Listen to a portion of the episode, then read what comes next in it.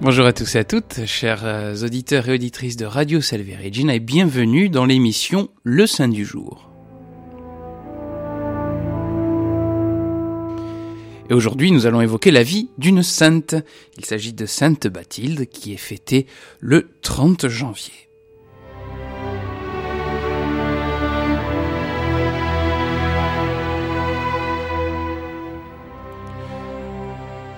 Une esclave anglaise, née vers 635, devenant reine de France et donnant le jour à trois futurs rois, telle fut la destinée peu banale de Sainte Bathilde. Nous ne savons rien de ce qui précéda sa capture et son arrivée dans notre pays. Elle fut vendue à vil prix, dit-on, à un maire du palais mérovingien. Celui-ci, frappé par sa valeur morale, voulut l'épouser. Or, Bathilde était chrétienne et voulait se consacrer à Dieu. Son maître était bon, il renonça à son projet.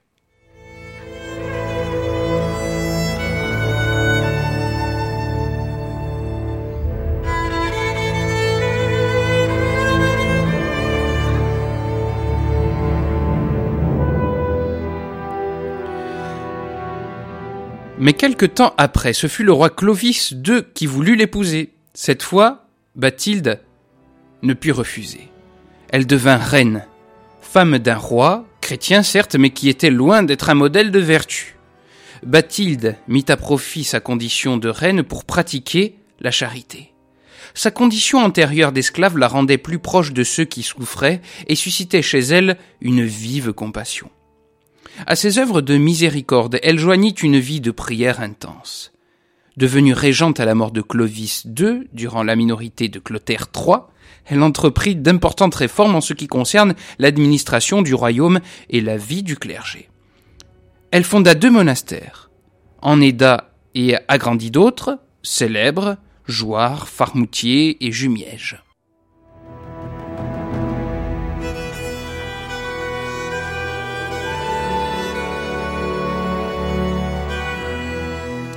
Des intrigues de palais l'amenèrent à se retirer dans le monastère de Chelles, près de Paris. Ce retrait du monde correspondait d'ailleurs à son plus grand désir. Elle se mit humblement sous la houlette de sainte Berthile, moniale de Jouarre, qu'elle avait placée elle-même à la tête de cette communauté de Chelles.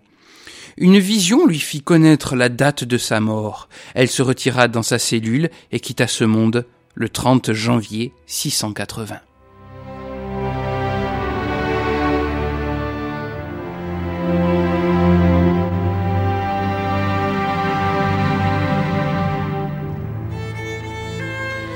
Dieu voulait sans doute en faire un modèle d'humilité. Cette humilité se poursuivit après sa naissance au ciel, car son culte, s'il a existé dans les milieux monastiques, ne connut pas dans le peuple l'importance de ceux d'autres rois et reines canonisés. Absent de la liturgie actuelle, son nom ne figurait pas non plus dans celle d'avant Vatican II. Cependant, elle est inscrite à cette même date au calendrier liturgique orthodoxe.